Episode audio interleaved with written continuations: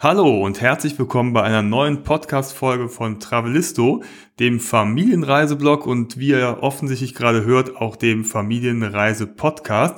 Mein Name ist Andi und mir gegenüber sitzt Jenny. Und ja, wir freuen uns ganz besonders auf die neue Folge, die wir jetzt gerade aufnehmen werden, denn es geht in eines unserer absoluten Lieblingsreiseländer und das ist Japan.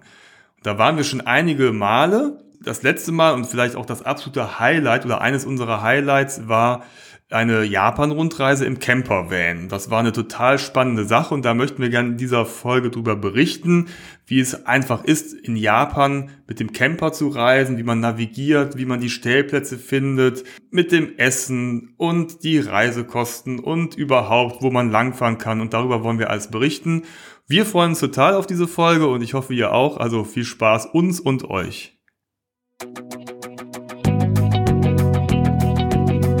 Travelisto, der Reisepodcast für aktive Familien. Hallo, wir sind Jenny und Andy und gemeinsam mit unseren beiden Söhnen bereisen wir Deutschland, Europa und die Welt. Wie wir reisen, was wir erleben und welche Tipps wir für euch haben, darüber berichten wir auf diesem Podcast. Die gemeinsame Reise im Campervan haben wir vor einigen Jahren unternommen. Das war 2016 zusammen mit unseren beiden Kindern. Aber unsere Japan-Liebe, die ist schon viel, viel älter. Bei mir fing sie sogar schon an, als ich noch ein Kind war. Da habe ich nämlich Japan kennengelernt. Aber nicht so, wie ihr jetzt vielleicht denkt. Also ich bin da nicht nach Japan gereist, sondern Japan ist sozusagen zu mir gereist gekommen in Form von Harumi. Und Harumi war eine damals junge Frau, die bei meiner Familie zu Gast war. Ich weiß gar nicht, wie lange das war, wahrscheinlich ein paar Wochen.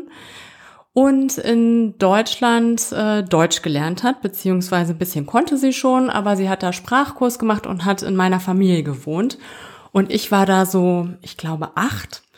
Und äh, das war ein sehr, sehr einschneidendes Erlebnis, denn Harumi hat meiner Schwester und mir tolle Sachen mitgebracht, damals in den 80er Jahren, die es in Deutschland noch gar nicht gab. Also, also sowas Tamagotchi, wie oder? Tamagotchi noch nicht, aber ungefähr so abgefahren. Also Hello Kitty, Duftradiergummis, Snacks aus Algen, allerlei total abgefahrene Sachen, äh, mit denen wir in der Schule sehr angeben konnten. Und für uns war das so eine total abgefahrene Welt und das war Japan. Also das war Harumi. Du hast Harumi ja auch mal kennengelernt, genau, Andi. Jahre später. Jahre später, genau. Da sah sie, glaube ich, immer noch so aus wie damals deine junge Frau. Ich glaube, so die Japaner altern auch nicht, ne?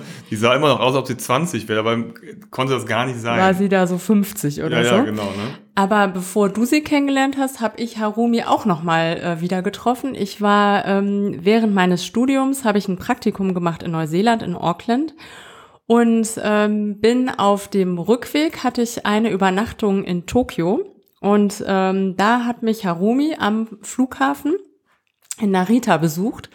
Und äh, da waren wir essen damals. Sie hat äh, mich da empfangen und ich habe sie nicht sofort erkannt, weil klar, die meisten da waren eben Japaner. Und sie hat sofort gesagt, ach, ich habe dich sofort erkannt. Ähm, ich dachte, okay, bin jetzt 21 und damals war ich acht, aber egal. Also wir haben uns sofort wiedergefunden und waren gemeinsam essen. Sie ist da extra ähm, auf Initiative meiner Mutter angereist gekommen aus ihrer Stadt, die, das war mir vorher gar nicht so klar, ich glaube 200 Kilometer entfernt liegt von Tokio. Auf jeden Fall ist sie da gekommen, hat mich zum Essen eingeladen und ich weiß noch, als Nachtisch gab es so ein Pudding, so ein Vanillepudding. Und ich habe gedacht, oh lecker, den hebe ich mir jetzt auf. Ne? Es war so typisch japanisch, verschiedene Gerichte, man teilt sich alles wie so äh, Japan-Tapas. Und ich habe mir diesen leckeren Vanillepudding bis zum Schluss aufge aufgehoben, weil ich dachte, oh lecker, das ist der Nachtisch und war dann so ein bisschen irritiert, denn es war ein salziger Pudding mit Pilzen drin. Ja, ich und Meeresfrüchten. Ja, das genau. ist das, äh, diese Erfahrung haben wir auch öfters gemacht. Die mhm. Optik ist nicht gleich das, was man erwartet. Genau. Äh, und dann gibt's äh, geschmacklich oft eine Überraschung. Ne? Und Pudding ist nicht gleich Pudding. Genau. genau. Die Konsistenz ja. war allerdings puddingartig. Ja, und wir waren mal, Andi und ich, ähm, ich glaube 2001 oder so war das, Anfang der 2000er Jahre waren wir in Wien und haben da das erste Mal Sushi gegessen, weißt du noch? Ja, sind wir rumgeirrt, es war total kalt, wir wollten irgendwo was essen, es gab nichts in dem Viertel, in dem wir unterwegs waren. Dann war da so ein Japaner und dann haben wir gesagt, boah, lass uns doch da mal reingehen, das ist ja total abgefahren. Ja, es war mal so Ne? eine Abwechslung zu Germknödeln Ja, ja. und äh. Schweinshaxe. ähm, äh, dann sind wir da rein ne, und es war tatsächlich, also war erstmal unheimlich teuer, Mhm. weiß ich noch, ne, das war also echt noch Luxus, äh, Sushi essen zu gehen und wir haben das das erste Mal probiert. Ich glaube, das kam dann so gerade so auf, Mhm. ne, ähm, so viele japanische Läden gab es noch gar nicht. Mittlerweile findet man ja in jeder Stadt also diverse Japaner, aber das äh, gefühlt war es damals äh, noch relativ neu für uns und wir waren total begeistert und ich glaube, die Küche hat uns seitdem auch nicht mehr losgelassen und begleitet uns ja, bis heute, wo wir auch noch japanisch kochen hier gerne mal zu Hause und das ist einfach, also da kommen wir auch gleich noch aber, äh, zu, aber das ist nochmal so ein echtes Highlight, also japanische Küche, mein absoluter Favorite. Ja. Und ähm, dann waren wir zu zweit mal in Tokio, Genau. noch vor den Kindern. Das war äh, am Neujahrstag, das weiß ich Genau. noch. Also wir haben, glaube ich, noch ein bisschen Silvester gefeiert, aber dann äh, sind wir relativ früh ins Flugzeug gestiegen. Das war äh, Neujahr 2007 und äh, haben eine Woche in Tokio verbracht damals. Genau, die Neujahrswoche, es war auch ja, eine ganz, ganz tolle Atmosphäre da. Ich erinnere mich noch dran, es war kalt, es war trotzdem heimelig und wir hatten eine unheimlich tolle Zeit in Tokio. Und das war so, ja, so die, damit wurde unsere Japan-Liebe nochmal stärker begründet, weil wir wirklich dann da waren und, und auch rumgelaufen sind, die Menschen getroffen haben, das alles erlebt. Ja. Und, ähm, aber über Tokio werden wir auf jeden Fall nochmal eine eigene Folge machen, Genau. weil das ist echt auch, ja, wenn Japan eines unserer Lieblingsreiseländer ist, dann zählt Tokio definitiv zu einer unserer Lieblingsstädte. Also eine echt Ja. wahnsinns tolle Stadt und Metropole und wir haben uns da unheimlich wohl gefühlt. Und auch Harumi wieder getroffen. Ja, genau, übrigens. da, genau, Ähm, da haben wir, habe ich sie dann auch getroffen, Ja, genau, kam sie genau, auch da hast du an. sie kennengelernt und äh, das war auch sehr hilfreich damals, fand ich, weil ähm, also wir haben das zwar auf der einen Seite gar nicht so empfunden, so Lost in Translation, wir verstehen hier gar nichts, aber äh, es war total hilfreich, dass wir uns mit ihr getroffen haben und äh, sie alles fragen konnte, was wir doch nicht so richtig verstanden haben.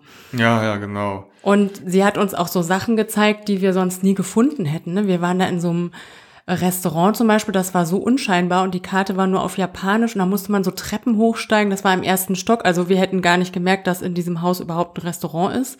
Und selbst wenn wir es gemerkt hätten, wären wir da niemals reingegangen, weil wir nichts verstanden hätten. Und da haben wir so japanisches Fondue mit ihr gegessen. Das weißt war du ein Sumo-Ringer-Restaurant. Da gehen Ah, ja, quasi genau. Sumo-Ringer hin, um, um Und sich wir. zu mästen, damit sie diese Körpermasse sich anfressen, um dann hinter im Ring eine besonders beleibte Figur zu machen. ja. Und im Anschluss da habe ich auch unheimlich äh, viel die Murakami-Bücher Ja, genau. verschlungen. Da habe ich, glaube ich, alle, die es gab, gelesen. Und das ist ja irgendwie, diese Bücher beschreiben ja auf wunderbare Weise halt diese Menschen und dieses Land und mit all diesen Normen und Originalität und die Verrücktheit. Das ist ja irgendwie alles irgendwie unbeschreiblich. Das findet man tatsächlich in diesen Büchern wieder. Und das hat halt unsere Japan-Lust immer mehr gesteigert. Und wir haben gesagt, so jetzt eine Woche Tokio. Wir müssen auf jeden Fall mal durch das Land reisen, dieses ganze Land erleben und auch Ecken außerhalb der Städte erleben. Und äh, ja, dann kamen irgendwann die Kinder und wir hatten diesen Plan immer im Hinterkopf und haben gesagt, wir müssen nochmal zurück nach Japan. Ja, und dann haben wir es irgendwann in die Tat umgesetzt. Wir hatten ursprünglich äh, überlegt, ja, mit dem Mietwagen zu fahren oder mit dem Shinkansen. Das ist ja so, Shinkansen eigentlich so dieses gängige Fahrtmittel, um zum Beispiel von Tokio weiter in die Städte nach Kyoto und so weiter zu kommen. Und dann hat äh, eine Reiseblogger-Kollegin, Familie, haben, ich glaube, ein Jahr vor uns den Anbieter entdeckt, dass man halt in Japan mit dem Camper unterwegs sein kann und da äh, Campervans mieten kann. Und das haben wir dann sofort, ja, da waren wir Feuer und Flamme gesagt, das ist genau das Richtige und das haben wir dann auch in die Tat umgesetzt und sind dann halt auch, haben diesen Camper gemietet und waren dann insgesamt im Sommer, in den Sommerferien war das, Mhm. drei Wochen unterwegs. Ja, ich glaube sogar gut drei Wochen. Ja, ne? ich glaub Also sogar ein bisschen ich glaube, länger, als wir ne? den abgeholt haben, wir waren ja erst in, in Tokio, da hatten wir den Wagen noch nicht, da brauchten wir den ja auch noch nicht, da hatten wir eine ähm, Airbnb-Wohnung gemietet und dann sind wir noch mal drei Wochen wirklich rumgereist. Ne? Genau. Also es war ähm, ja insgesamt waren wir glaube ich sogar dreieinhalb Wochen da. Das war echt lang und schön, wobei wir danach immer noch das Gefühl hatten, wir würden gern noch bleiben. Ja, wir hätten noch ewig weiterfahren können. Ja, also wir haben das Glück, dass unsere Kinder auch Japan-Fans sind, obwohl sie Harumi noch nicht kennen und keine äh, Haruki Murakami Bücher gelesen haben, aber sie essen auch, auch sehr, sehr gerne Sushi. Also wenn Glück, sie zum Beispiel ein Zeugnis bekommen und wir fragen, sollen wir irgendwie was Besonderes machen, das feiern oder so, dann kommt immer, ja, äh, wir wollen Sushi essen gehen Genau. oder Sushi bestellen, genau. Ja, fangen wir mal an mit der Anreise, um also so ganz äh, von vorne zu beginnen. Mhm. Japan, wie kommt man dahin? Ja, es ist natürlich äh, nicht gerade um die Ecke, von daher eignet sich am besten ein Flugzeug. Und da gibt es diverse Direktflüge. Die meisten gehen halt äh, nach Tokio oder nach Osaka. Es geht von Frankfurt oder München aus. Wir hatten seinerzeit mit Japan Airlines, der YAL, einen Flug gefunden von Düsseldorf über Helsinki nach Tokio. Und äh, Der wurde durchgeführt, aber von Finnair. Genau, der wurde durchgeführt von Finnair, da wären wir gar nicht auf die Idee gekommen und tatsächlich ähm, war der Flug gar nicht viel länger, weil du- dadurch, dass es so eine nördliche Route war, durch die Erdkrümmung, war der Flug eigentlich fast genauso lang mit dem Ja. Zwischenstopp in Helsinki, wie wenn wir über Frankfurt, also von Frankfurt direkt geflogen wären. Und was wir auch nicht wussten, ist, dass tatsächlich äh, Finnair sich auf asiatische äh, Ziele spezialisiert hat. Also Helsinki ist ein, ein Drehkreuz für Asien-Touristen oder Asiaten, also da waren eigentlich nur Asiaten im, Ja. Äh, unterwegs und da gingen halt die ganzen Flüge halt äh, in diese Richtung. Ne? Und was mir auch nicht bewusst war, war, dass man in der ähm, Economy Class bei Finnair echt viel Beinfreiheit hatte, ne? Da hatten wir ja echt äh, ganz schön viel Platz. Ja, wir hatten ja, wir haben tatsächlich ja den günstigsten Flug recherchiert und haben den dann bei YAL beziehungsweise dann durchgeführt von Finnair gefunden und haben dann offensichtlich die Premium Economy gebucht. Ohne dass Wussten wir irgendwie gar nicht, ne? Aber wir Ja. haben natürlich dankend angenommen und das war immer noch günstiger als jetzt ein Direktflug zum Beispiel mit Lufthansa nach äh, Tokio. Von daher haben wir da alles richtig gemacht und zwar ein super angenehmer Flug. Ja. Dann, wie du gerade gesagt hast, waren wir die ersten Tage in Tokio, haben uns da eine Ferienwohnung geholt, mittendrin, aber darüber berichten wir halt ein andermal nochmal in Ruhe und haben dann unseren Campervan abgeholt und zwar in Narita. Ne? Also Narita ist Am der Flughafen? einer der großen internationalen Flughäfen. Ich weiß nicht, so eine halbe Stunde Fahrzeit außerhalb nicht von so Tokio. Mhm. Und wir waren halt eben in Tokyo City innen drin und sind dann mit dem Zug rausgefahren und da hat uns dann der Anbieter Japan Campers am Flughafen, nee, am, am Bahnhof abgeholt und äh, uns dann zu seiner Zentrale gebracht. Und Japan Campers, ich glaube, ja, das ist eine super Idee. Das sind zwei Polen, der andere der Maciek, und die haben das vor Jahren, waren die eigentlich auf dem Rückweg von Australien zurück nach Irgendwie Polen so, und ja. sind irgendwie in Japan hängen geblieben und kamen dann irgendwie auf die Idee, nachdem sie durch äh, Australien mit dem Camper gefahren sind, das kann man doch auch in Japan super machen. Ja, und das dann- gab's da wohl ja, vorher noch gar nicht, ne? Also zumindest nicht für Touristen. Nee. Ja. Ja, das waren ja auch, wir haben ja nochmal recherchiert, es sind eigentlich weit und breit die einzigen seriösen Anbieter, so auf den ersten Blick, die aber auch dieses Serviceverständnis haben, das einem Europäer vernünftig zu erklären. Es ist zum Beispiel so, dass man in Japan mit dem deutschen oder internationalen Führerschein nicht weiterkommt. Es gibt halt verschiedene Regelungen des äh, Kraftfahrzeugsverkehrs und es gibt einmal das Genfer Abkommen und da ist Japan und viele weitere asiatische Länder sind da ab, äh, integriert und dann gibt es ein anderes. Und jedenfalls dürfen unsere Führerscheine gelten halt in Japan nicht. Deswegen braucht man einen internationalen Führerschein, der in- ins Japanische übersetzt wird. Und das kann man halt mühsam vorher irgendwie regeln oder aber Japan Campers übernimmt das für einen. Das kostet irgendwie 50 Euro. Ja. Und dann kommt man da an, da haben die schon direkt ausgedruckt von den Behörden beglaubigt eine Übersetzung des Führerscheins und damit kannst du halt dann losstarten. Ja, und der Service insgesamt, den fand ich da super. Ja. Ne? Also zum Beispiel bieten die auch an, wenn man äh, Langzeitmieter ist und Langzeit geht, glaube ich, schon ab drei Wochen fällt das da runter. Also wir waren auf jeden Fall schon Langzeitmieter. Ähm, haben die so ein kleines Apartment in ihrer Zentrale und das kann man kostenfrei, ähm, kann man da übernachten. Das haben wir auch gerne in Anspruch genommen. Das war super, ne? weil klar, wenn man einen Langstreckenflug hat und dann noch vorher den Wagen zurückgeben muss und alles umpacken muss, ein bisschen stressig. Und wir, das haben wir dann einfach ganz entspannt am Tag vorher geregelt und konnten dann da noch eine Nacht äh, zu viert bleiben. Das fand ich auch super nett. Ja, die haben jetzt auch mit den Jahren auch ihre Flotte ausgebaut. Also das ist wirklich der absolute Tipp und die Empfehlung, wenn ihr durch Japan mit dem Camper reisen wollt, dann Japan Campers, da seid ihr gut aufgehoben. Und wenn ihr die beiden trefft oder mit denen euch austauscht, dann grüßt sie mal nett von uns. Die freuen sich immer, wenn sie von uns hören auf diesem Wege. Wir haben uns einen Mazda Bongo geliehen. Das war laut Webseite der mittelgroße Van. So. Aber ich dachte, der müsste doch für uns vier reichen. Übrigens, unsere Kinder waren da, warte mal, 2016 war das, der Matto war knapp vier Und der Milan war sieben. Ja. Ja, also dass ihr so ein ungefähr Vorstellung habt, wer passt da alles in so ein Mazda Bongo Kleinbus rein. Ja, also würde man jetzt das, das nach unseren Verhältnissen bemessen, dann würde man eher sagen, das ist ein sehr, sehr kleiner Van. Ja. Aber für japanische Verhältnisse ist das ein mittelgroßer Van. Der war aber auch völlig ausreichend. Man muss sich natürlich so ein bisschen verstehen, weil das Ding ist jetzt kein, kein Wohnmobil, sondern es ist ein Van. Also wir hatten halt ne, vorne Fahrerhaus, dahinter war eine Sitzreihe, dann war ein kleiner Kofferraum und die ähm, Hinterbank, die Rückbank, die konnte man umklappen. Da hat man dann unten eine Liegefläche gehabt und wir hatten ein ausfahrbares Dachzelt, so, so ein ausklappbares Dach mhm. und da haben dann auch zwei äh, übernachtet. Ansonsten gab es noch es war so ein bisschen improvisiert. Wie gesagt, es gibt nicht wirklich, ja, schon Wohnmobile, aber das war halt so ein, so ein zusammengebautes Teil. Es gab so zwischen den beiden Vordersitzen gab es so eine Kühltour, die war auch Goldwett, weil wir waren ja im Sommer da, da wird es halt schon was wärmer. Mhm. Da hatten wir ne, so ein bisschen Essen, gekühlte Getränke und so weiter. Dann gab es so, so kleine Fächer ne, rundherum im Wagen, wo man so ein bisschen was verstauen konnte. Dann hatten wir einen Kocher, Geschirr war dabei. Aber auch ein Tisch und Tisch Stühle. Und Stühle also genau. eigentlich Wahnsinn, was da alles reingepasst ja, hat. Ja, genau. Ne?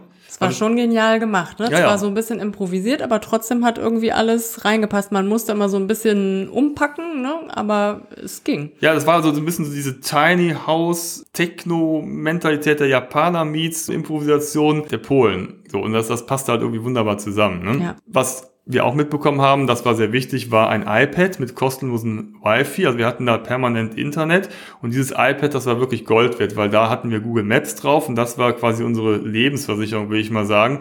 Wenn wir da gereist sind, dann haben wir eigentlich alles über Google Maps gemacht, weil die Schilder sind zwar teilweise auch auf Englisch, aber wenn man immer, unterwegs ist, waren immer, waren immer ja. ja. aber auch ja, am ja. Land, da da wurde es dann ein bisschen schwierig.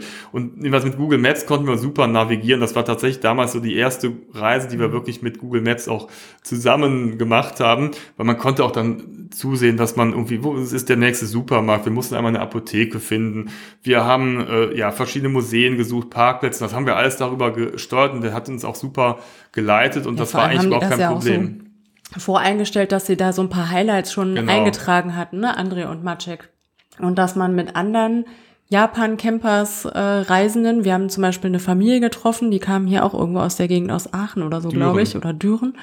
Und ähm, dann konnte man über dieses äh, iPad-System mit denen auch irgendwie sich austauschen genau. oder also das war schon gut gemacht. Ne? Das also war so eine ziemlich idiotensicher. Genau, konntest ja. mit dem Vermieter, aber auch mit anderen Mietern äh, äh kommunizieren. Dann gab es Apps für Stellplätze. Mhm. Das war total praktisch. Dann Apps für Onsen, also für die heißen Quellen. Ne? Also da waren schon ein paar praktische Sachen dabei und das war wirklich, also das war super, dass die das einem zur Verfügung gestellt ja. haben. Und das hat einem das Reisen in Japan auf jeden Fall erleichtert.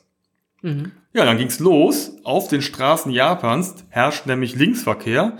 Und ich weiß nicht, ob ihr das schon mal gemacht habt, aber ich finde, man kann sich da relativ schnell dran gewöhnen. Ähm, man sollte vielleicht, wenn man gerade das erste Mal losfährt, ist es immer schön, wenn, wenn andere Autos auf der Straße sind, damit man sich so ein bisschen orientieren kann, damit man nicht aus Versehen dann plötzlich zum Geisterfahrer wird, sondern dann sieht man, ah, wo fahren die anderen lang, dann orientiert man sich da. Und dann geht das eigentlich relativ schnell, wobei ich immer noch nach Wochen immer noch statt des Blinkers den Scheibenwischer angemacht habe, weil es natürlich auch verkehrt. Und es ja. war immer so ein Gag, wenn er wieder plötzlich wir mitten in der Stadt den Scheibenwischer angemacht haben. Bei 30 Grad ne? Sonne. Genau, weil äh, das, das habe ich tatsächlich nicht rausgekriegt. Aber es ging echt gut, ne? Ja. Also wer sich da sorgt vor Linksverkehr, zum einen sitzen Japan-Campers in Narita und nicht mitten in Tokio. Also ja. bevor man durch Tokio durch muss oder da durch den äh, durch die Peripherie, kann man erstmal so ein bisschen in Narita, wo es eher fast schon ländlich ist, fahren und in, selbst in Tokio war es okay. Ne? Also es gibt in Japan ziemlich abgefahrene Autobahnkreuze ja. Ähm, und Brückenkonstruktionen, manche sind wir wirklich ein paar Mal gefahren, weil wir es gar nicht glauben konnten, wie abgefahren die waren. Also wenn man die bei Google Maps von die oben sieht, dann ist das ein Muster an, an Ab, ja, äh, schon Abzweigen und, ne, und, und da haben wir, glaube ich, die eine oder andere, also bei den ganz komplexen, da haben wir es tatsächlich nicht gekapiert, weil dann verlierst du irgendwann die Orientierung, wo du jetzt von den 20 Ausfahrten über welche Brücke und Schleife, Serpentine und äh, ja. Spirale du irgendwie weiterkommst. Also Am abgefahrensten war doch diese Brücke, die wie so ein Parkhaus, wie so eine Spirale ja. sich immer weiter hochschraubt. Irgendwo auf ISO war das, genau. ne? auf der ISO-Halbinsel. Aber also wir haben es hingekriegt, wir sind nie als Geisterfahrer aufgefallen. Wir haben Nein, keinen Unfall gebaut nicht. und ähm, ja, es hat echt gut geklappt und man muss dazu auch sagen, finde ich, dass die Japaner wirklich äh, sehr okay Auto fahren. Ne? Also da rast fast niemand. Ähm, die Geschwindigkeitsbegrenzung ist relativ niedrig, ne? auch Ja, also innerorts, innerorts und auf und Landstraßen. Gebieten Ist total entspannt. 30 bis 50 km/h und auf der Autobahn 80 bis 100. Ja. Also, ne, und, und da Also spielt sehr sich auch auf der. Straße auch so ein bisschen die, die, die allseits bekannte Mentalität der Japaner wieder. Also ein bisschen zurückhaltend, höflich. Es war wirklich sehr, sehr entspannt. Also wenn ich da an andere asiatische Länder denke, da- was man da so auf der Straße erlebt oder generell auf der Welt, da ist Japan wirklich sehr, sehr entspannt. Wobei, Ja, ich, es fiel mir auch gerade ein. Mhm. bist du, Ja, mein, du meinst die getunten Ja. Mazda äh, Autoprolls? Ja, natürlich. Auch Ja. in Japan gibt es eine Tuning-Szene und Ja. die tauchen dann plötzlich aus dem Nichts auf und dann äh, wird das, das Bild, was man von den japanischen äh, Autofahrern äh, äh, entwickelt hat, plötzlich. zerstört. Genau. genau so, so ein wild gewordener Japaner mit so, so, so Flammenaufklebern in seinem getunten Mazda an einem vorbei pest, ne? oder irgendwelche Stuntübungen macht, ne? Hier ähm, so Pirouetten wollten die drehen, weißt du noch, auf Ach, dem, stimmt, dem in, Parkplatz, wo wir in, übernachten in wollten. Kyoto, ja. Genau, und da kam so ein Idiot, der hatte dann so, so Pinüppel aufgebaut, hat dann immer so mit der Handbremse Auf einem so Reifen ist er da immer so rum im Kreis und gefahren. äh, sind wir da hingegangen oder andere haben sich halt irgendwann beschwert, meinten mal, Kollege, wir wollen ja unsere. Ruhe haben, Ja. hör mal auf, hier de- deine Driftübungen zu machen. Also aber auch ganz, hat sich tausendmal entschuldigt, ist dann direkt abgehauen. Also, gegangen, d- ne, ähm, Mhm. das war echt, das war geil. Ja. Ja, was auch noch, was auch noch, wo ich mich dran erinnere, an, an die Autobahn und wenn man da gerade nachts gefahren ist, dann haben die da so eine echt krasse Lightshow abgefackelt. Und du fährst halt manchmal lang, also wenn du es in Deutschland kennst, dann ist ja einfach nur, wenn, dann gibt es eine diffuse Beleuchtung und wenn Farben ins Spiel kommen, dann heißt das immer Vorsicht, Gefahr oder Baustelle oder sonst irgendwas. In Japan ist das nicht so. Aber wenn da Farben ins Spiel kommen, dann heißt das gar nichts. Dann kann es einfach sein, dass in drei Kilometern rechts eine Ausfahrt kommt oder so. Also da gibt's wirklich so Disco-Light oder so ein bisschen wie, wie hier auf, auf der Kirmes, so die hier, die, Bunte Maus. ja, Also, wie irgendwie sowas. Ne? Wilde Die- Maus. Die, ja. Ja. Nein, diese Teile, die sich immer so drehen, weißt du, wo die ganzen coolen Kids immer, Scirocco. äh, immer rumhingen, so. Ja. Ähm, also sieht das dann so ein bisschen echt aus, wie du fährst da so eine Kirmes-Gegend lang. Das war ganz normal. Das ist halt einfach so. Die mögen halt Lichter Mhm. und sie mögen Musik. Das fand ich sehr geil. Auf einer Landstraße Richtung Fuji, da hatten, gab es so Rillen auf der Straße. Man kennt das Ah, ja, wenn man ja. plötzlich den, der, wenn sich der Belag wechselt und dann so Rillen sind, dann, dann, dann gibt's natürlich einen Ton. Und die haben die Rillen so angelegt, das war über, über einen Kilometer oder so, dass beim Drüberfahren eine Melodie entstanden ist. Die Nationalhymne. Ich weiß nicht was, ne, keine Ahnung. Aber es war total mehr. abgefahren. Du fährst halt lang und plötzlich zzz, ne, kam da wirklich eine Melodie. Ja, ist doch ein positiver Anreiz, um nicht zu schnell zu fahren. Ja, aber weil sonst hörst du die Melodie nämlich nicht. abgefahren, dass man da plötzlich denkt, was ist das denn? Also habe ich noch nie erlebt. Ja. Das war richtig cool. Ja? Also die lassen sich was einfallen für die Autofahrer. Die Autobahnen sind mautpflichtig. Und Mhm. das ist, ja, kann, kann sich schon mal so ein bisschen läppern. Ne? Also von daher haben wir halt immer eine Mischung gemacht. Vorteil Autobahn ist natürlich, auch wenn du nur maximal 100 fahren kannst, du kommst halt schon ganz gut voran. Und wir waren wirklich selten im Stau. Ich glaube, ne? unser Mazda Bongo wäre eh nicht viel schneller gefahren, oder? Ja, weiß ich auch nicht. glaub Aber nicht. da kommt, kommt man wenigstens deutlich schneller voran als über Ja. die Landstraßen. Bei Landstraßen natürlich der Vorteil, du fährst langsam, entspannter. Wobei Autobahn fährst du auch entspannt. Ja, auch entspannt, aber du kommst ja. halt, bist halt näher dran. Es ist ein bisschen entschleunigt. Du kannst halt mal halten, wenn irgendwas Interessantes ist, hältst du mal an und so weiter. Also hat halt alles für und wider. Ne? Und äh, wir haben alles tatsächlich kombiniert, damit es auch, war noch eine Kostenfrage, aber auch, ähm, ja, eine Mhm. Art des Reisens. Also man, eine Kombination ist ganz gut. Ja, apropos Kostenfrage. Ähm, kommen wir später nochmal zu, ne, wie viel äh, Budget man für so Genau. eine Reise einplanen sollte.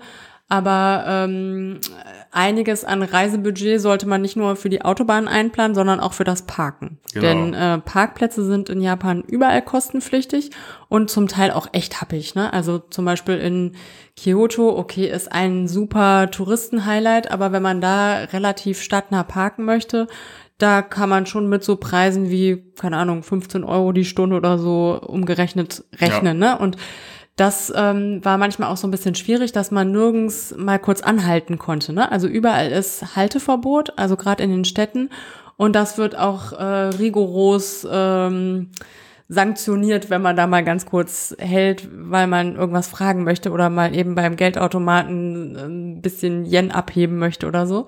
Also das war manchmal so ein bisschen schwierig, ne? Und da sollte man Geld Die einplanen. haben Ja. so kleine, kleine Helme Genau. auf und dann haben die so Lichtschwerter in der Hand und dann kommen die mal so und dann weiß man, okay, Verscheuchen einen. äh, wir fahren jetzt besser weiter. Ja. Ist ein Unterschied. Also in den Städten ist es tatsächlich so, dafür gibt's aber auch Rastplätze, da kommen wir gleich zu, an den Landstraßen, wo man tatsächlich kostenlos stehen kann. Ne? Also Ja. immer da, wo was ist, oder äh, muss man in der Regel zahlen.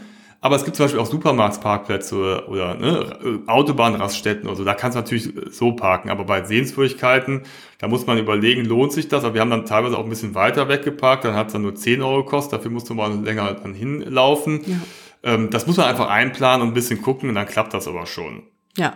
Und die Stellplätze, genau. Also das ist ein Vorteil an dem kleinen Campervan, Genau. dass der so klein ist, äh, dass man damit äh, überall stehen kann und auch kostenlos ähm, übernachten kann auf ähm, Rastplätzen und Parkplätzen. Und das haben wir auch oft gemacht. Oder eigentlich immer gemacht. Ja, natürlich. Ja, du kannst ja nirgendwo anders.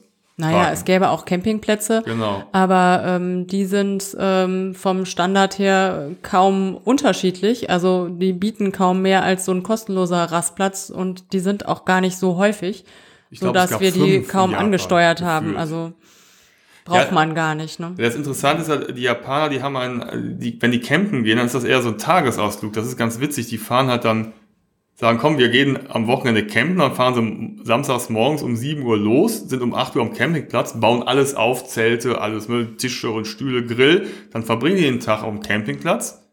Und so um 17 Uhr packen sie alles wieder ein, fahren wieder nach Hause. Ja, das ist tatsächlich ganz interessant. Und das Übernachten in Japan ist tatsächlich ja, kostenlos auf den Rastplätzen und da braucht man tatsächlich überhaupt gar keinen, keinen Campingplatz.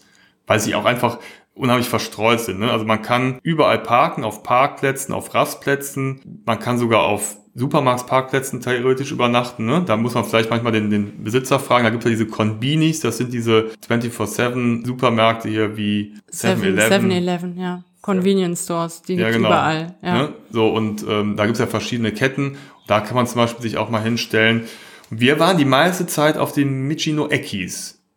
Das sind so Raststätten an Landstraßen. Und dann gibt's auch eine eigene App, wo die immer angezeigt werden. Das ist ganz praktisch, wenn man unterwegs ist, dann kann man so ein bisschen gucken, wenn man jetzt so die, die Route vor Augen hat, weiß, wir fahren jetzt in Richtung XY, dann kann man sehen, wo ist denn der nächste Michino Eki und dann haben wir den halt angesteuert, um da zu übernachten. Das sind halt eben Parkplätze, meistens im Grünen. Da gibt's ein Toilettenhäuschen, das ist halt immer geöffnet. Dann gibt's Automaten, da kann man sich was zu trinken ziehen. Es gibt in der Regel Wi-Fi. Es gibt Geschäfte, die aber dann nachts geschlossen haben. Und ähm, vor allem die Toiletten, das ist halt sehr praktisch, weil die sind natürlich auf einem Niveau, also eine Autobahnraststätte hier in Deutschland, wenn du da die Toiletten anguckst, wenn es nicht gerade irgendwie sanifair oder so ist, dann ja, ist halt immer so seine eigene Geschichte. Aber da sind die wirklich picobello, ne? Das ist da, die kann man halt, da kann man hingehen, als ob es irgendwie ein Luxushotel wäre, so ungefähr, ne? Das war, war wirklich sehr angenehm und das war natürlich das Entscheidende. Und dann haben die teilweise, gibt es auch diese Multifunktionstoiletten, ne? die haben dann so eine Dusche mit drin oder Waschbecken, also dass man sich da wirklich auch am nächsten Morgen frisch machen kann. Das war sehr praktisch. Und diese Michino Ekis, die gibt's halt quasi im ganzen Land und da kann man wirklich super übernachten. Und man muss sich auch nicht irgendwie komisch vorkommen, wenn man da übernachtet, denn äh, in Japan machen das ganz viele. Also Leute, die durchs Land reisen, um, keine Ahnung, die Großeltern zu besuchen oder in Urlaub zu fahren, die übernachten selbst auf solchen Michino-Ekis. Also das ist da ganz normal. Wir Ja. haben da manche Großfamilien aus so ähm, Vans rauskommen sehen mit Oma und Enkelkind und zu siebt oder keine Ahnung. Ähm, ist total normal, dass sie im Auto übernachten. Wir waren auch selten die einzigen auf so einem Michino Eki, die da übernachtet haben.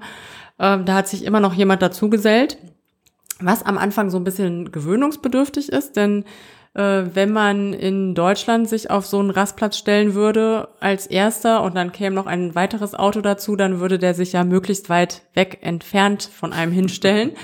Und in Japan ist das nicht so. Da stellt man sich direkt daneben. Und das war manchmal so ein bisschen befremdlich, dass wir dachten so, oh Mann, hier ist doch total viel Platz, musst du nicht jetzt irgendwie zwei Zentimeter neben uns stellen. Und ähm, manche Japaner lassen dann auch die ganze Nacht mal gerne ähm, den Motor an, ums äh, schön warm oder im Sommer eben kalt zu haben mit der Klimaanlage. Und das war dann manchmal so ein bisschen anstrengend. Die schlimmste Nacht war die Nacht, die wir auf so einem äh, Rastplatz verbracht haben, wo neben uns, ähm, ich glaube, waren es zwei oder drei jüngere Ach, Typen, ja. ja, so, so genau so Business-Typen, die wohl etwas einen über den Durst getrunken hatten. ja, das war sehr amüsant. und der eine hat die ganze Nacht gekotzt. Ja, und also- der andere hat's gefilmt. ja. Und die kotzten, also die liefen dann immer so kotzend um unseren Minivan herum. Das war total eklig. Der Platz war eigentlich total schön. Das Mit war auf ISO, ne, auf mit Meer, ne? Meerblick, Ja. total idyllisch. Nur durch diese äh, kotzenden ähm, Leute um uns rum war es so ein bisschen, ähm, ja. Naja, der eine hat ja nur gekotzt, dem ging's echt nicht so gut und ich habe das Ganze beobachtet, weil wenn man im Dachzelt schläft, da ist ja irgendwie, ja, ist ja keine wirkliche Wand, du bekommst halt alles hautnah mit. Und es ist auch immer so völlig surreal, also diese, diese Vorstellung, dieser riesige Parkplatz und die stellen sich immer genau neben ein, direkt daneben. Und dann ist den einen Typen, der häng, hing da mit dem Kopf aus dem, äh, auf der Rückbank aus dem Fenster raus. Und die anderen beiden hatten einen Spaß und haben den die ganze Zeit mit dem Handy gefilmt. Und ich war total genervt, dachte, was soll's jetzt machen? Und irgendwann ähm, sind sie aber auch weitergefahren, ne? Ja. aber also ähm, man lernt die Japaner wirklich kennen. Oder auch morgens, wie auf, am Campingplatz, gehen dann morgens alle in die Toilettenhäuser, um sich die Zähne zu putzen. Dann, dann ne, quatscht man halt, oder man, ja, quatschen ist ja übertrieben, weil die wenigsten können Englisch. Man kommuniziert mit Augen, man lächelt, ne? Ähm, die sind auch sehr hilfsbereit, ne? Ist das dir Ja. passiert mal, wo, wo wir, also wir sind natürlich aufgefallen, weil die einzigen Europäer da unterwegs waren. Und wenn dann, ich glaube, du kamst dann irgendwie nach und hast uns gesucht, dann haben dann Ja, genau. Ich kam von der Damentoilette Ja. und ihr wart auf der Herrentoilette und ich habe mich so suchend umgeschaut, weil ich nicht wusste, ob ihr da schon immer noch drin seid oder schon weggegangen seid. Und dann sprach mich so eine Dame an ähm, mit Gesten, weil sie wohl gesehen hat, ah, Europäerin oder Nicht-Japanerin gehört bestimmt zu diesem anderen äh, nicht japanisch aussehenden Herrn und den zwei Kindern und bedeutete mir dann so, ah ja, die sind schon da hinten vorgegangen. Und ähm, sowas ist uns eigentlich ziemlich oft passiert, Ja, ne? ja, dass Leute das einen äh, ansprechen und helfen, obwohl man keine gemeinsame Sprache spricht oder in den seltenen, selten, seltensten Fällen nur. Die waren auch immer interessiert. Ah, Deutzo. Ja, Deutzo, Ne? Ah, mhm. waren sie immer interessiert, wollten auch Fotos mit uns machen. Wir waren, also ich glaube, wir sind in sehr vielen Familienalben gelandet. Ne? Wenn, wenn wir so ganze Familien haben dann ein Foto gemacht, wir haben uns dann dazugesellt. Dann und gefragt, wir ob wir uns dazustellen ne, wollen, mit genau. fünf, sechs, sieben Leuten haben wir dann so Gru- Gruppenfotos gemacht. Das war mal ganz lustig. Ja, und auf der anderen Seite haben wir aber auch viele Fotos von Japanern gemacht. Die Genau. lassen sich nämlich andersrum auch gerne fotografieren. Also wir haben dann auch, irgendwann haben wir auch unsere Scheu abgelegt und gefragt, ach, können wir mal ein Foto machen von euch und haben die selbst dazugestellt zum Teil. Und ähm, so das war sehr und so, ne? lustig, ne? Ja, ja. Am Strand, da sind noch so. drei extra noch so hochgesprungen und ähm, haben dann geguckt, ob das gut geworden ist und es nochmal probiert und so. Und einmal sollten wir uns doch auch zu so einer Hochzeitsgesellschaft stellen. Ne? Genau. Da stand dann das Brautpaar da in seinem Ornat und äh, ja mit Kimono und in dieser traditionellen Kleidung und dann kamen wir vorbei und wurden dann direkt dazu gewunken mit unseren Flipflops, kurzer Hose und T-Shirt und ja, wir mussten auf jeden Fall dann mit auf das offizielle Hochzeitsfoto. Jedenfalls, übernachten mit dem Camper in Japan, absolut super, weil es einfach überall kostenlos ist. Die Michino Ekis hatten wir ja schon beschrieben. Die sind ja teilweise auch schön gelegen in der Natur. Also zum Beispiel am Fuße des Fuji, ne? Also wirklich ganz da in der Nähe oder am See mit Wiesen daneben. Also wir haben da immer ein Plätzchen gefunden, wo wir unseren Campingtisch und unsere Stühle aufbauen konnten. Ne? Genau, und eben top auch ausgestattet. Ja. Ne? Und man kann aber auch auf äh, Parkplätzen vor Tempeln übernachten. Wie gesagt, bei Konbinis kann man mal nachfragen, kann man übernachten. Es gibt auch so einfach öffentliche Parkplätze am Rand von Parks. Da gibt's immer die Toilettenhäuser, die sind immer picobello. Oder sagen wir mal zu 99 Prozent. Wir haben auch ein, zweimal erlebt, da war es dann nicht ganz so angenehm, aber es war wirklich die totale Ausnahme. Und es ist eben kostenlos und sicher. Also man, Genau. das ist nämlich ganz entscheidend. Also wir waren wirklich, ja, Man würde sich ja jetzt nicht in Ja. Europa auf irgendeinen so einen verlassenen Supermarktparkplatz in der Gegend stellen, wo man sich gar nicht auskennt oder so. Und in Japan ist das überhaupt kein Problem, ne? Oder Auch wenn man irgendwo Hafen, einsam steht ne, am genau. Hafenbecken oder äh, irgendwo in Strandnähe. Also Ja. wir haben nie das Gefühl gehabt, äh, hier muss man sich jetzt um Sicherheit sorgen und Japan ist nun mal auch einfach ein sehr, sehr sicheres Land. Ja, und wir haben es halt immer so gefühlt. Sicher, Ja. ne? Also normalerweise, wie du gesagt hast, ne? Also das ist wirklich auch ein, ein großer Pluspunkt. Und äh, das Schöne ist halt auch, dadurch, dass man kostenlos übernachten kann, hat man mit dem Camper ja direkt das Fortbewegungsmittel und die Übernachtung in einem. Und das ist natürlich eine klasse Sache. Wir waren ja im Sommer da und der japanische Sommer, ja, da ist es schon, kann es schon warm werden. Ne? Wir hatten so 30 Grad. zur- War schon zur- schön warm. Ne? Ja. Ähm, das Auch heißt, eine relativ hohe Luftfeuchtigkeit. Also Ja. wir mögen das, aber wir sagen es mal dazu, weil wir wissen, dass manche, manchen Menschen das ja so ein bisschen zusetzt. Also es ist schon ordentlich warm.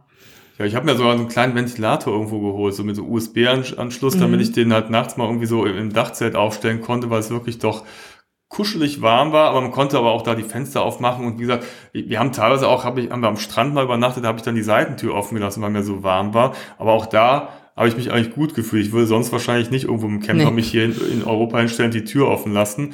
Also das war wirklich äh, gar kein Problem. Also man hatte immer so die Wahl bei der Übernachtung, weil unten im Campervan konnte man bequem auf der Matratze, das war wie so ein, so ein bisschen futonartig, konnte man eigentlich gut schlafen, nur da war es sehr warm. Und wenn man oben geschlafen hat, auf dem ähm, Ausklapp, also im äh, Ausklappdach, da war es angenehm kühl, ne? weil nachts hat sich ja schon ein bisschen abgekühlt und dann hatte man da so durch das Fliegengitter so den frische, die frische Brise, das war sehr angenehm. Auf der anderen Seite hatte man oben ein kleines Problem, denn ähm, man lag sozusagen auf der Klappe und wenn man jetzt mal musste nachts, dann ja, musste man halt einhalten. Da kam man da nicht unbedingt wieder runter. Also man wäre schon runtergekommen, nur dann hätte man den, äh, die gesamte ähm, Mitschläferschaft in dem äh, Gefährt aufgeweckt. Und äh, ja, da hatte man dann immer so ein bisschen die Qual der Wahl, ne? Wo übernachte ich? Oben Ja, oder unten? Genau. Aber wir haben das ja eher eh kombiniert. Wir hatten jetzt keine feste Aufteilung. Wir haben äh, ne, immer mal gewechselt und der eine hat dann mit dem oben geschlafen oder unten. Ne? Also äh, da waren wir relativ flexibel, auch weil die Jungs das halt auch irgendwie mal so, mal so wollten. Ne? Ja. Jedenfalls schläft man halt dann morgens auch nicht ewig lange. Wir sind halt relativ früh aufgestanden. Ja. Ne, haben uns dann ja unsere Tische und Stühle, also unseren einen Tisch äh, und, und die Stühle ausgepackt und haben dann da gefrühstückt. Wir haben dann meistens abends schon beim Konbini so ein bisschen was fürs Frühstück geholt. Ne? Ja, so Müsli hatten wir immer dabei und äh, Sojamilch und so Milchbrötchen mit Bohnenpaste drin oder sowas Genau. haben wir oft gegessen. Ne? Ich glaube, haben wir uns Kaffee selber gemacht oder da gab es ja auch immer Automaten oder so Theken. Ja, da wir haben uns die auch dann oft so gekauft, ne? gekühlten Kaffee Ja. in den Convenis geholt. Und das ne? war super, dieser Eiskaffee Ja, genau. ähm, bei 7-Eleven, ne? Den kann Ja. man sich dann sich den Becher geholt, und dann ist man da hingegangen, hat den Becher bezahlt und konnte das dann so abfüllen. Ja, genau. Immer so mit, mit Eis und das war lecker. Das hat mich immer, Ja. war so ein nettes Erfrischungsgetränk. Ja. Und zum Tagesablauf, der äh, Tagesablauf der Japaner ist ohnehin sehr früh. Mhm. Also die, äh, wenn man an so einen Strand geht, ähm, dann äh, sind die letzten so um acht äh, da oder vielleicht um halb neun. Also die, keine Ahnung, wann die aufstehen, um fünf und kommen dann mit Sack und Pack um acht äh, spätestens angereist, packen alles aus, ihre Wassertiere und alles, was man da so braucht am Strand. Aber um 16 Uhr sind auch alle wieder weg. Da Genau. äh, gehen die, also weiß ich nicht, was sie dann machen. Auf jeden Fall fahren sie dann nach Hause und dann ist Feierabend. Das haben wir irgendwann gemerkt und äh, haben das uns äh, quasi zunutze gemacht. Ja. Wir haben oftmals nach dem Aufstehen, dann haben wir noch da irgendwie vor Ort ein bisschen was unternommen und sind dann über die Mittagszeit zur nächsten Station gefahren, sodass wir dann, weil es auch eh heiß war und dann hatten wir ne, Klimaanlage, das war ganz angenehm und kamen dann in der Regel so um 16 Uhr bei der nächsten Sehenswürdigkeit oder Station an. Und Die da- dann aber schon zu hatte. ja, genau. Das war, das war aber nicht schlimm, weil wir hatten jetzt eh nicht vor, zum Beispiel in jeden Schlosspark oder in jede, jede Burg zu gehen, sondern es ist auch schön, einfach mal drumherum zu wandern oder durch die Stadt zu gehen. Ja, oder sich schon mal so einen Eindruck zu Hm? Genau. machen und dann am nächsten Morgen sind wir dann reingegangen, haben uns die Burg angeguckt oder Genau. so, ne? So, und dann waren wir aber teilweise da die Einzigen. Da war wirklich überhaupt nichts los. Ne? Also ich erinnere mich an Orte, wo wir wirklich ganz alleine langgelaufen sind oder halt eben auch an dem Strand, wo um 16 Uhr, ähm, das war ein Strand, da kann man, da ist der äh, Sand so fest, dass man mit dem Auto sich da direkt hinstellen Ja, der kann. Nine Miles Beach. Genau. Und dann haben wir uns da hingestellt und links und rechts überall nur Menschen. Also wir haben so ein Vorher-Nachher-Bild, Genau. ne, auf dem Blog. Und ab Das war 16 echt Uhr, krass. zack, waren alle weg und wir standen komplett alleine Das drei cool. Meter vor, Ja. vor dem seichten Wasser äh, zum Meer und haben da übernachtet und es war niemand da. Und so war es halt auch. Ne? Wir waren halt irgendwie in, in ähm, Matsumoto bei der Burg. Okay, da war das Brautpaar da, aber sonst waren wir da wirklich die Einzigen. Ne? Ja. Sonst, äh, wir waren in Takayama und äh, in verschiedenen Orten, auch in den japanischen Alpen, wo wirklich gar nichts los war, weil der ganze Stu Ansturm war schon vorüber und wir konnten da wirklich in Ruhe da rumlaufen. Ja, also den klasse, Tipp können ne? wir euch echt nur geben, ne? Antizyklisch Reisen in, in Japan. Genau. Ja. So, und dann wurde es halt Zeit, um was zu essen. Ja, das ist in Japan kein Problem. Also Nee. wir haben uns äh, oft in Supermärkten eingedeckt mit sehr leckerem frischen Essen.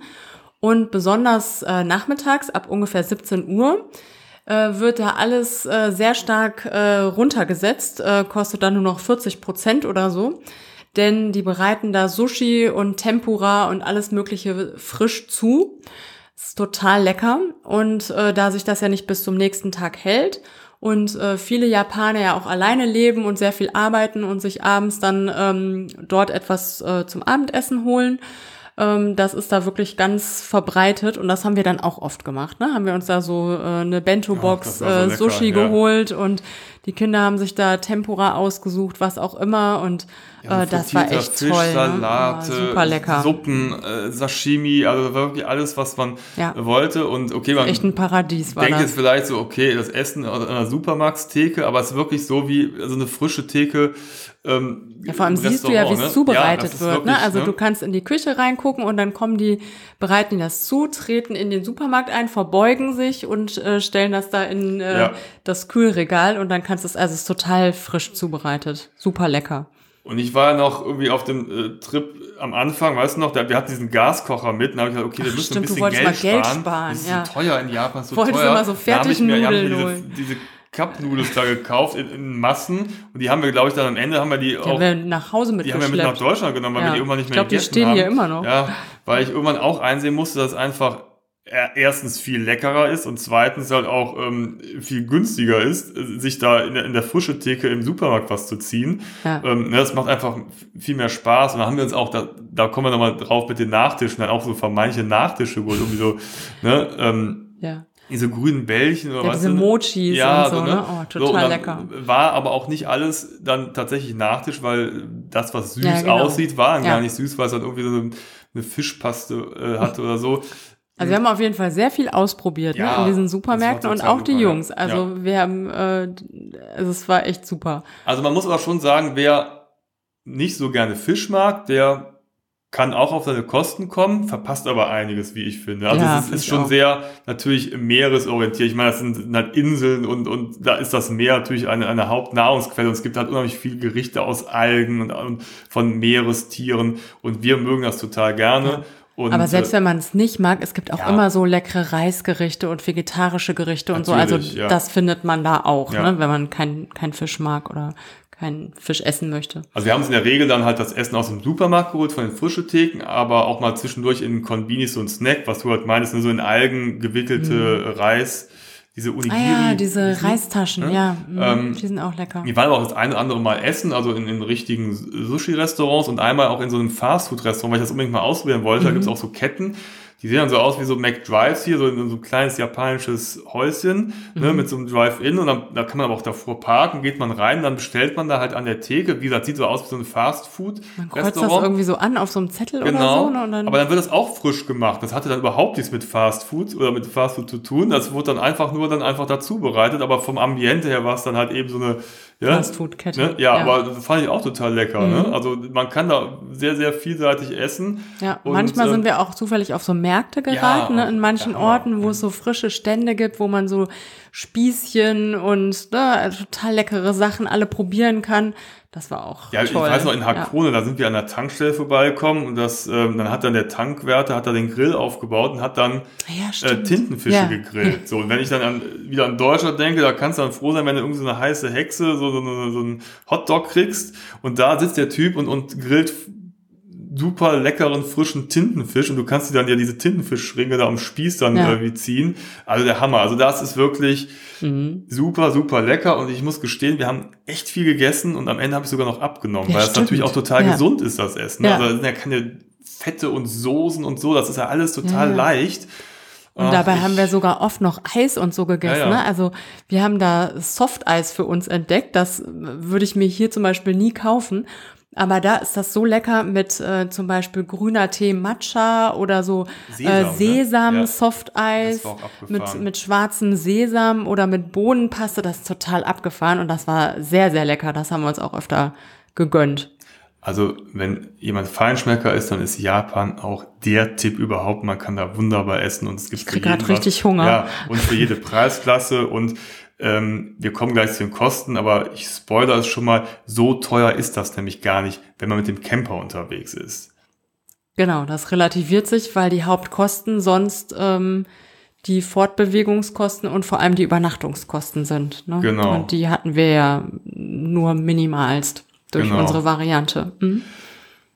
Die Route will ich mal kurz ansprechen. Ja. Wir sind ja in Tokio gelandet, waren dann, wie wir eingangs erzählt hatten, ein paar Tage in Tokio und sind dann nochmal rausgefahren nach Narita und sind von da aus dann gestartet. Und dann sind wir, waren wir, glaube ich, dann locker drei Wochen unterwegs, ne? Mhm. sind dann weitergefahren, erstmal Richtung Fuji, waren dann ähm, in Hakone, da ist der Ashi-See, da hat man einen schönen Blick auf den Fuji, der war tatsächlich Wenn man, frei. ne? wenn man den Blick Ja, hat, genau. Wir ne? hatten an einem Tag Glück, Dann sind wir weil oft ist der. Wolken verhangen. Ne? Genau.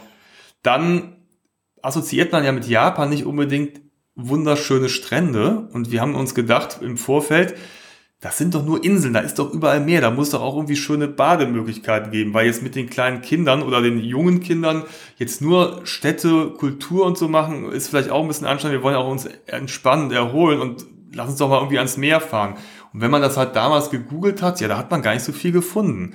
Dann bin ich einfach dann mit Google Maps irgendwie die Küste, Küste gegangen und habe irgendwo mal gesucht, wo gibt's denn da irgendwas Weißes, was ein Strand sein könnte. Und dann bin ich tatsächlich fündig geworden. Südlich von Tokio gibt es nämlich die wunderschöne Insel Izu.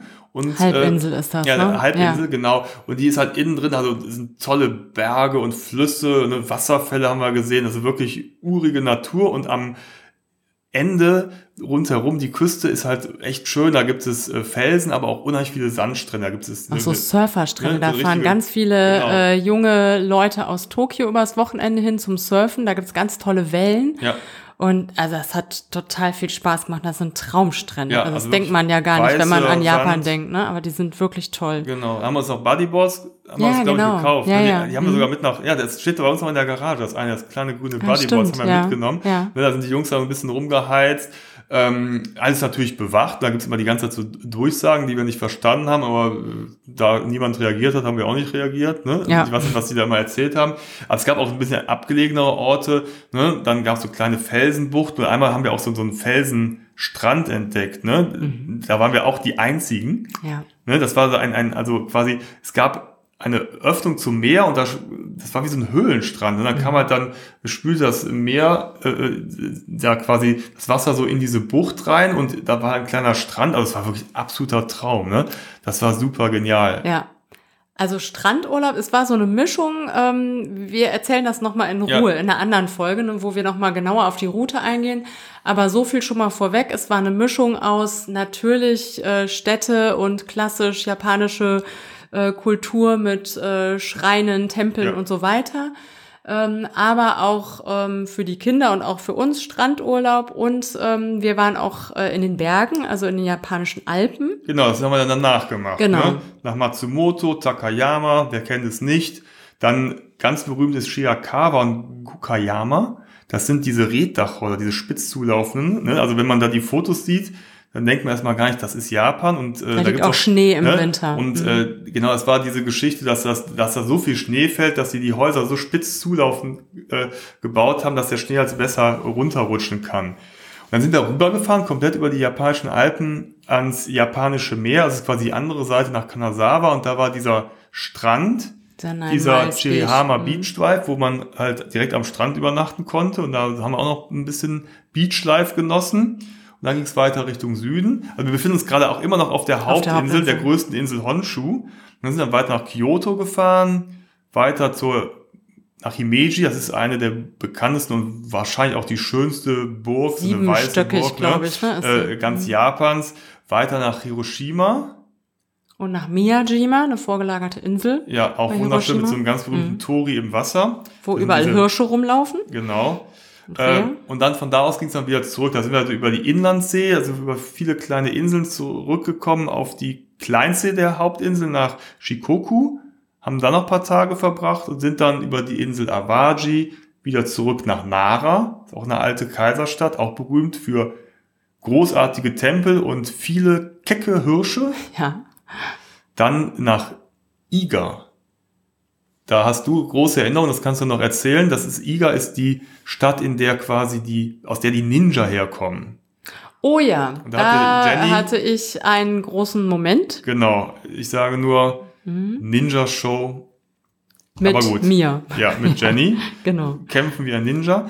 Dann sind wir nochmal zurückgefahren zum Fuji, weil wir gesagt haben, ja, wir müssen den Fuji nochmal irgendwie sehen. Wir kommen ja eh nochmal Und wir vorbei. müssen auch auf den Fuji. Ja, dann haben wir gesagt, ne, also äh, es ist ja auch so eine, so eine Pilgerstätte fast schon. Da haben wir gesagt, wir sind jetzt einmal hier und äh, wir haben am Anfang sind wir gar nicht auf die Idee gekommen, mit den äh, Kindern auf den Fuji zu klettern. Dann haben wir gesagt, wir probieren es einfach mal und sind dann halt. Äh, Ich glaube, da ja, wussten wir auch noch nicht, dass man da bequem mit dem Bus hochfahren Ja, kann. ja, genau. Ne? Also wir sind da sind auf eine Bergstation mit dem Bus hochgefahren und sind dann, dann ein bisschen weiter gewandert, ne? am Ja. Fuji entlang, sagen wir es mal Also so. wir sind nicht den gesamten Nee, Fuji aber auch hochgewandert. total super. Dann haben wir gesagt, wir wollen aber noch mal ein bisschen Strand haben. Dann sind wir noch mal auf die Insel Iso gefahren, die Halbinsel, haben ja. da noch ein paar Tage verbracht, und sind dann die ganze Küste dann wieder hochgefahren nach Atami, Enoshima ist auch wieder so eine kleine Insel vor Tokio, Kamakura, bekannt für viele Tempel und den großen Buddha, zurück nach Asahi, ein bisschen nördlich und dann wieder zurück nach Narita. Und dann, sind wir, dann haben wir den Camper abgegeben und sind wieder zurückgeflogen. Genau. Ja. Vielleicht zum Schluss noch ganz kurz äh, zum Thema Budget und Ja. Kosten. Haben wir ja eben schon so ein bisschen was erzählt. Ähm, man hört ja immer Japan, oh, das kann man sich ja gar nicht leisten, das ist ja viel zu teuer, da kostet ja ein Apfel fünf Euro oder solche Geschichten. Das stimmt nicht. Also das, was wirklich teuer ist, sind Übernachtungen. Aber wenn man sich so ein Camper-Van mietet, dann hat man da sehr viel Geld gespart. Wir haben, glaube ich, äh, damals hat das so 70 Euro umgerechnet ungefähr gekostet die Nacht. Ne? Also es war wirklich äh, erschwinglich. Äh, vor allem, ähm, ja, weil man sich dadurch eben die Übernachtung gespart hat und Ja. ähm, auch die Kosten für andere Fortbewegungsmittel. Klar muss man noch Geld einplanen für Benzin und für Autobahngebühren. Haben wir ja vorhin schon gesagt, aber das kann man auch vermeiden, wenn man die Zeit hat, dass man nicht über die Autobahn fährt, sondern über die Landstraße. Dann braucht man einfach mehr Zeit.